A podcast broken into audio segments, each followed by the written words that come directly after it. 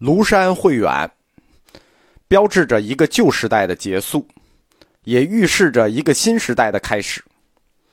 真正开启了这个新时代的，是中国佛教八宗共祖鸠摩罗什。在佛教史中，有三个人，如果讲，总是要放在一起讲，就是道安、慧远和鸠摩罗什。公元四百零一年。鸠摩罗什从甘肃的武威被后秦国主姚兴迎进长安，开始了长达十余年的佛经翻译和佛教讲学工作。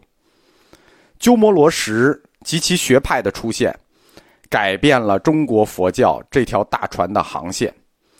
这是自道安大师创建长安学派以来，长安这个北方佛教中心又一次的大飞跃。后秦于长安建国，国祚不久，只有三十一年，从公元三百八十六年到四百一十七年，这三十一年中，姚兴同志自己就占了二十一年，就是从三百九十四年到四百一十五年。姚兴是继前秦的苻坚皇帝之后，北方少数民族政权中最有才华的帝王，在他治下的长安是北方文化的中心。佛学研究的中心，佛教学术的中心，《晋书》记载，长安啊，沙门自远而至者五千余人，做禅者横有千数，很规模很大了。后秦，他基本上继承了前秦的政治与文化策略，就是汉化，国家就是要汉化，积极推行的汉化，尊儒术，重佛教。这一方面有少数民族政权自身汉化的需求，在另一方面，它也有同南方东晋政权争夺读书人的需要，对吧？二十一世纪什么最重要？人才最重要，大家都要争夺读书人。东晋的士人佛教，它是以玄学理论为基础讨论佛教般若学的，所以姚兴皇帝就要反其道而行之。对吧？你不可能再以玄学理论为基础去讨论佛教般若了。南方这已经是擅长了，你只能反着来。所以他准备立佛教的般若学为正统，反过来去统玄学。这种选择，就是文化上的选择，实际上对南方有进行意识形态斗争的因素。当然，姚兴这位皇帝，他自身的素养、佛教修养也非同小可。他精通佛理，甚至会亲自下场参与佛理的讨论。鸠摩罗什的大弟子僧肇有《肇论》五篇，后世里有人怀疑，就是最后的那一篇《涅盘无名论》，就是皇帝姚兴亲自做的。大藏经的创始者智生，在《开元释教录》里头写过一段僧史，说此时长安玄风正盛，玄风。它不是指玄学之风，那个时代的玄风是指习佛之风。鸠摩罗什入华，就是在这样的历史和文化背景下开始的。他入华是我们中国佛教史上的大事，也是整个中国思想史上的大事。鸠摩罗什，我们在通史课里专门讲过，我们捡着没有讲过的部分再讲一讲啊，因为一七年讲的那个鸠摩罗什，我已经忘了都讲过哪些了。鸠老师，其实他是中国人。我们经常说他是外域高僧入华，实际他是中国人。按我们今天的版图看，他是我们中国的少数民族，生于龟兹，就是新疆的库车地区。但是他的父亲确实是外国人，印度贵族。他的母亲是龟兹的王妹。他九岁的时候就随母亲游学中亚地区，首先去的是基宾，基宾。是一个小乘佛教的重镇，这个地方，就为什么叫基宾呢？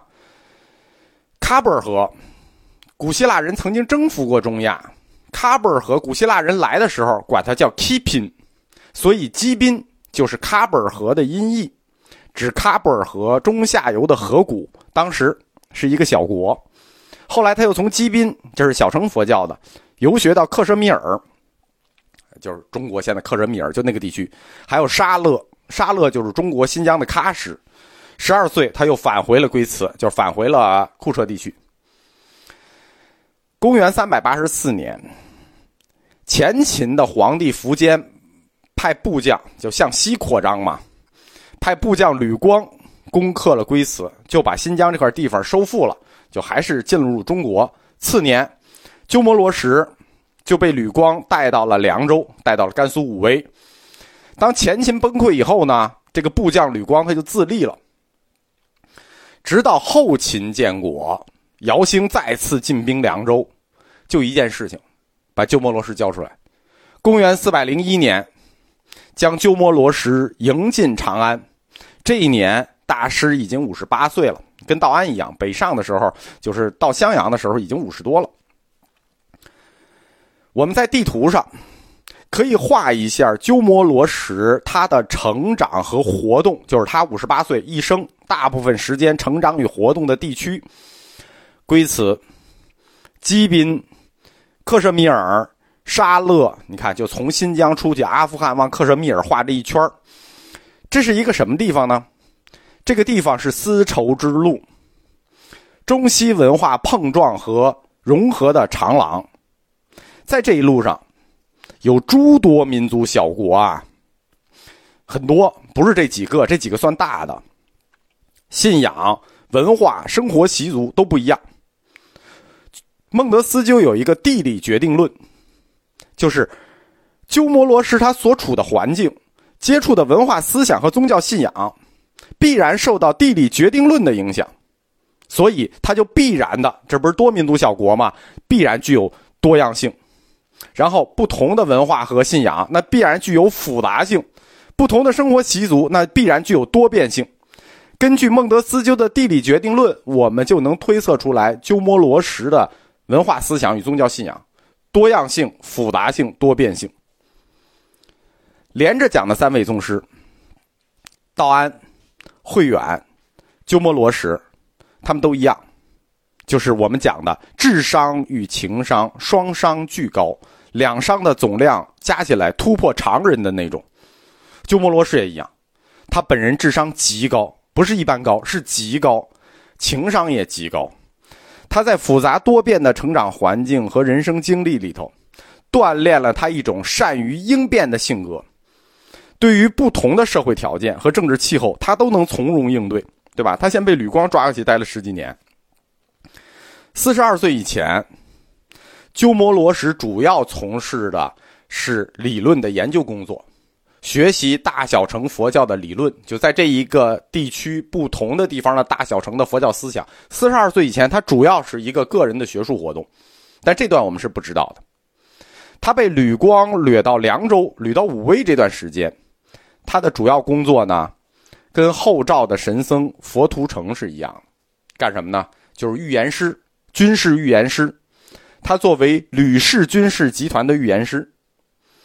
公元四百零一年，他被迎进长安，后秦皇帝姚兴就给了他国师级的礼遇，对吧？前秦的苻坚是给了道安国师级的礼遇，后秦的姚兴给了鸠摩罗什国师级的礼遇。他的工作性质，啊，的国师嘛，你也得干活就他的工作性质跟道安大师也一样。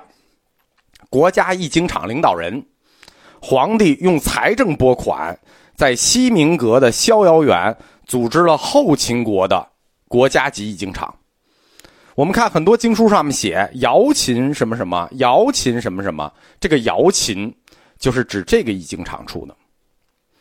鸠摩罗什易经场领导了千余名学僧，展开了中国易经史上史无前例的大易经。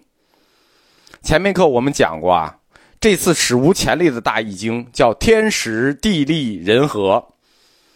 首先，中文语言经过了一系一个世纪的语言学改造，就是清谈之风用一个世纪改造了中国的语言。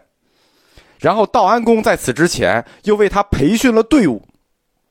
道安公的大易经培训了这个这个翻译队伍，制定了翻译原则。而南方佛学在一个世纪里头，为他的思想做了铺垫与准备工作。可以说，中国思想界把一切都准备好了，只等鸠摩罗什出手。他一出手，立刻就达到巅峰。对吧？一出手就到巅峰，从此成为易经史上的绝响。同时，他在草堂寺定期的组织讲法活动，向各地来求学的僧侣讲解新译佛经的成果。鸠摩罗什一跃成为中国北方佛学领袖，和庐山慧远一南一北并称当世。